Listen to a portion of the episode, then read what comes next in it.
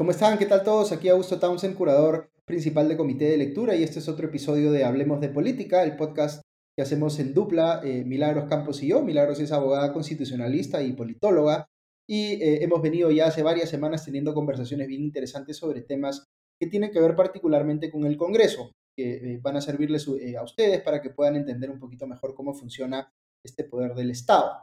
Hoy vamos a hablar de un tema muy particular que eh, eh, aparece, digamos, en la discusión pública cada cierto tiempo y es el tema de la Comisión de Ética Parlamentaria. El Congreso tiene una comisión que se dedica de alguna manera a supervisar o fiscalizar que los congresistas no cometan infracciones a la ética, ¿no? Y de eso vamos a hablar un poquito ahora para entender cómo funciona esta comisión, qué hace, qué no hace y, digamos, cuáles son los resultados que tiene su trabajo. Así que eh, bienvenida nuevamente Milagros, gracias por estar con nosotros y queríamos que nos expliques un poquito cómo funciona la Comisión de Ética Parlamentaria. ¿Qué tal amigos? Hola, Augusto.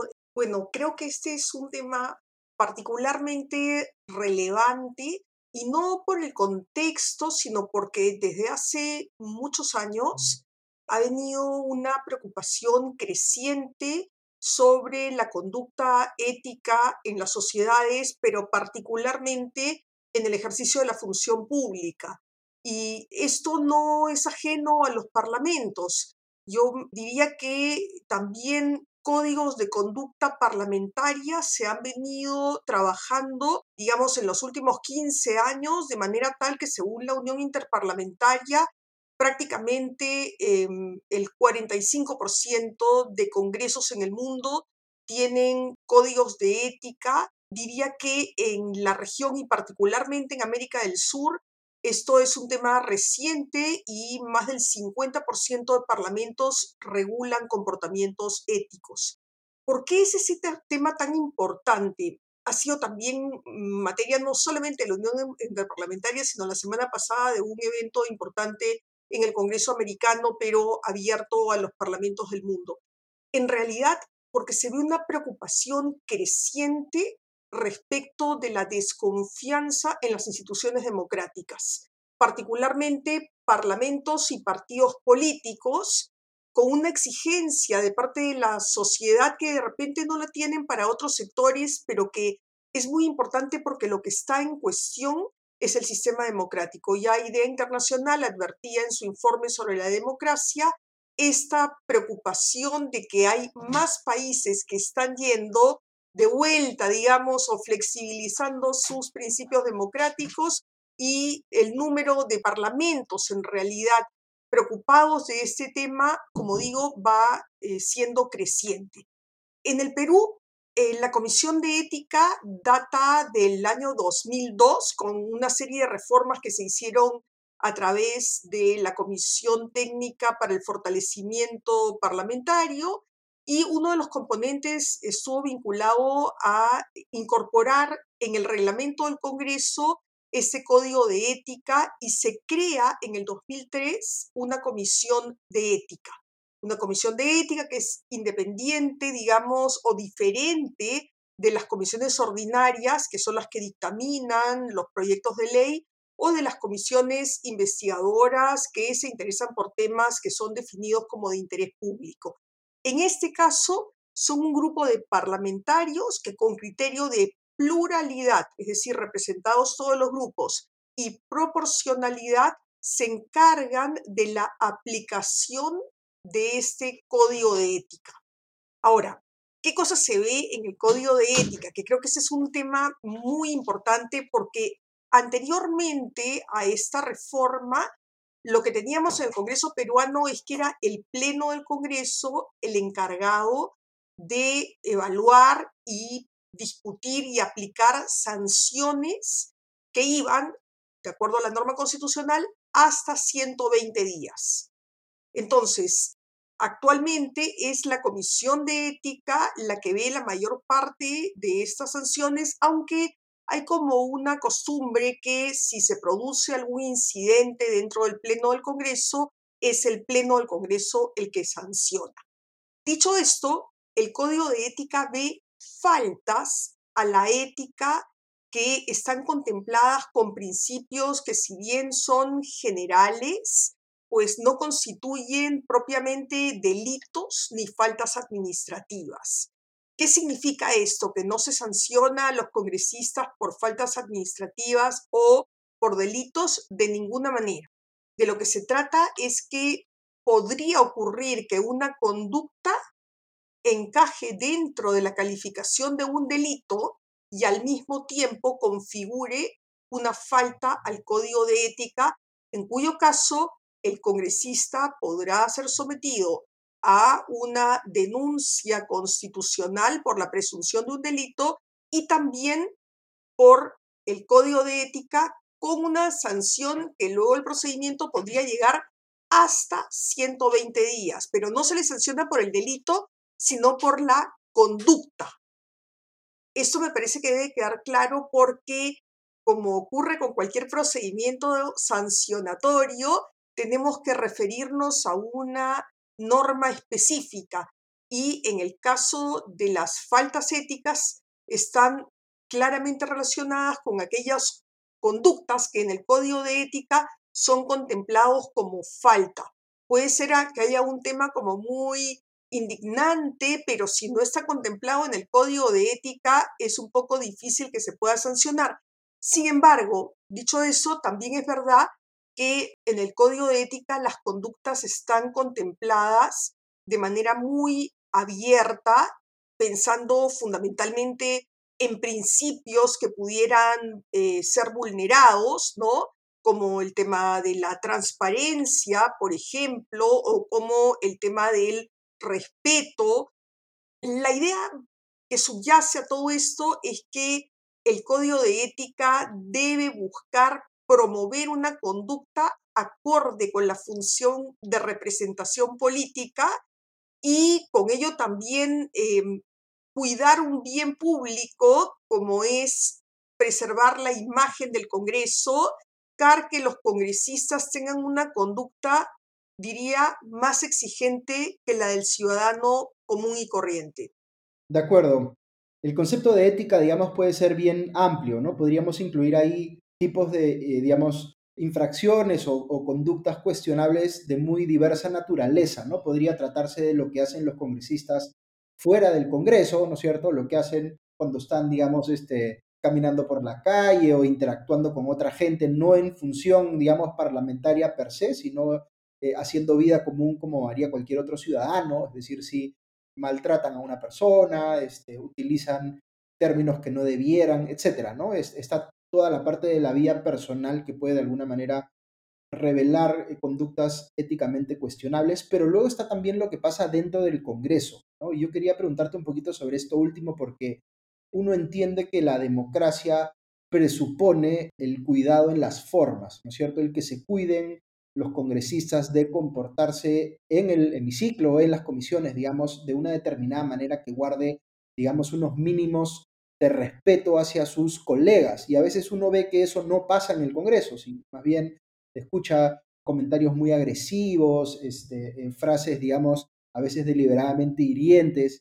¿Ese tipo de cosas también debe controlar la Comisión de Ética o no? Ese es un tema eh, bien interesante porque se ha dicho que el lenguaje político podría pues no ser el lenguaje coloquial y yo creo que es al revés, ¿no? Tenemos que acostumbrarnos hacer una política donde el lenguaje utilizado para el debate vaya a argumentos y no a mm, claramente pues atacar a la otra persona o descalificar a la otra persona porque piensa de manera diferente o porque está en un partido que pues e, es totalmente opuesto al del otro parlamentario, ¿no? Creo que ese es un punto importante. La regla que se ha establecido es que si hubieren algún problema que se dé un intercambio de palabras o algún hecho que ocurra en el Pleno del Congreso, es el Pleno del Congreso el que investiga y sanciona. Podría ser que en algún momento se aparten de esa regla, pero es un poco difícil porque recordemos que en el derecho parlamentario el peso de los precedentes genera una costumbre, ¿no? Y entonces lo que se busca es que aunque al calor del debate se pueda proferir algunas palabras que no sean las adecuadas, sea la presidencia del Congreso, la que, que está conduciendo el debate, vaya justamente a solicitar, como ha ocurrido en esta semana, el retiro de palabras que pudieran estar afectando claramente pues el normal desenvolvimiento de la sesión y particularmente la deliberación pública, ¿no? Es decir, lo que se busca es que se construyan consensos a partir del debate de ideas diferentes. Ahora, sí hemos visto en los últimos años, particularmente en el caso peruano, el eh, surgimiento de un lenguaje muy agresivo, con adjetivos que creo que nada contribuyen al fortalecimiento de la democracia como un valor y a la deliberación como un proceso que debiera de transmitirse no solamente en el Congreso de la República, sino allí donde hay colectivos que tienen que discernir sobre algún tema, ¿no? Esa norma me parece que es bien importante. Ahora, tú señalabas que efectivamente parlamentarios y parlamentarias tienen una exigencia en la vida diaria y el código de ética refiere a ese tema, ¿no? Y señala que es deber de los parlamentarios, por ejemplo, el que no acepten atenciones que puedan interferir en sus decisiones y particularmente que no pretendan ningún trato preferencial al realizar un trámite personal o familiar ante entidades públicas o privadas. ¿No? Y creo que ese es un tema bien importante porque es el tema de si tienen que hacer la cola para el pasaporte o para sacar una visa o para la vacunación o para cualquier servicio que preste el Estado, son libres de decidir si van a buscar un servicio en el sector público o en el sector privado, si se trata de un tema médico o educacional, pero en ningún caso utilizar el cargo para conseguir un trato preferencial. De acuerdo. Ahora, un tema también que es importante eh, analizar es quién califica las denuncias o las acusaciones que se hacen, digamos, ante la Comisión de Ética. Entiendo, son los mismos parlamentarios, ¿no es cierto? ¿Y qué se puede decir frente a la percepción que puede haber en algunas personas de que, siendo los propios congresistas, digamos, los que califican las denuncias, existe pues un incentivo a apañar al colega, digamos, para que él me pueda devolver el trato si es que yo soy el que está en problemas, ¿no es cierto? Esta expresión que se utiliza mucho coloquialmente de otorongo no come otorongo. ¿Eso hasta qué punto es así? Este es un tema también muy interesante porque, a ver, comisiones de ética o comisiones que deliberen sobre las conductas, vamos a encontrar que no hay un único modelo. Efectivamente, como se ha planteado en algunos proyectos acá, pues que se puedan buscar a ex parlamentarios o personalidades que puedan elaborar como un dictamen y analizar las conductas y pasárselas a la comisión de ética para que sean ellos quienes debatan y propongan una sanción, porque al final, salvo la amonestación, lo que hace la comisión de ética es proponer la sanción que la va a resolver el Pleno del Congreso. Y aquí el problema, evidentemente, es si hay suficiente objetividad para que los propios parlamentarios voten sanciones contra sus colegas y más aún cuando esos colegas podrían pertenecer a su mismo grupo parlamentario. Y es allí donde creo que aquí y en otras partes del mundo pues se requiere justamente de la objetividad y de ver que el representante político lo es no solamente del partido, sino fundamentalmente de los ciudadanos que con su voto los colocaron allí, de manera tal que se responsabilizan no ante el partido por las decisiones solamente, sino fundamentalmente ante los ciudadanos y son ellos los que van a tener que juzgar.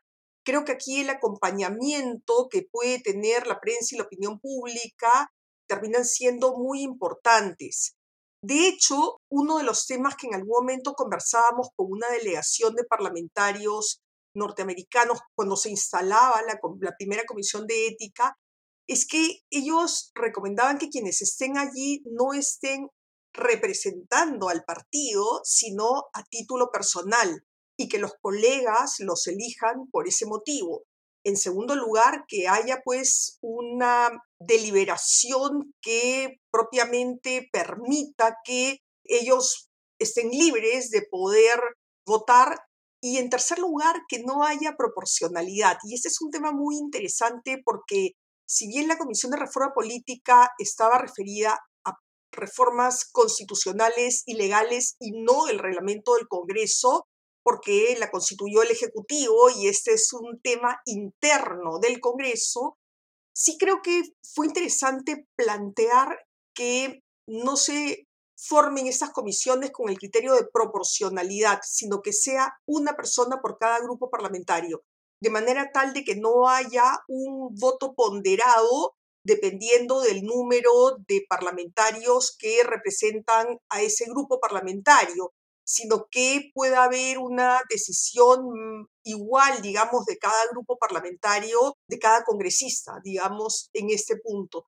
Entonces, creo que es un tema difícil, pero es un tema en el cual hay que apelar justamente a la representación política y a la necesidad de velar por el bien mayor, como dice el propio código de ética, que es los principios que respaldan el Estado democrático de derecho y allí la confianza termina siendo importantísimo, lo que comentaba al comienzo, ¿no? Es justamente el hecho de que pudiera encontrarse que las conductas que son reprobables, realizadas dentro o fuera del recinto parlamentario, pues no encuentren un espíritu de cuerpo malentendido, sino más bien que eh, se busque una conducta idónea para el ejercicio del cargo y la confianza que se ejerce al recibir ese encargo.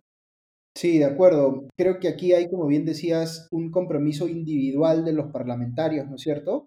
Pero también hay un compromiso colectivo de la institución, de entender, digamos, otro eh, eh, asunto que tú comentabas al principio de, de tus intervenciones, que es esta necesidad de trabajar en darle mayor legitimidad al sistema democrático y a los poderes del Estado. Digamos que lamentablemente hoy sufren una suerte de crisis reputacional también, que, eh, de la cual deben ser conscientes, ¿no? Y, lamentablemente muchas veces lo que se ve en las noticias transmite la impresión de que hay muchas cosas cuestionables en el accionar de los eh, congresistas y eso genera, digamos, un problema de legitimidad del poder del Estado hacia la ciudadanía. Así que ahí hay una responsabilidad importante individual y, como decía, colectiva de las bancadas y de los partidos políticos de ir trabajando en el tiempo. Así que nada, vamos a dejar este episodio aquí. Muchas gracias nuevamente por acompañarnos en nuestro podcast Hablemos de Política, una iniciativa de comité de lectura en alianza con la Fundación Conrad Adenauer en el Perú. Y ya la próxima semana nos encontramos con un nuevo tema para discutir. Que estén muy bien y nos escuchamos pronto.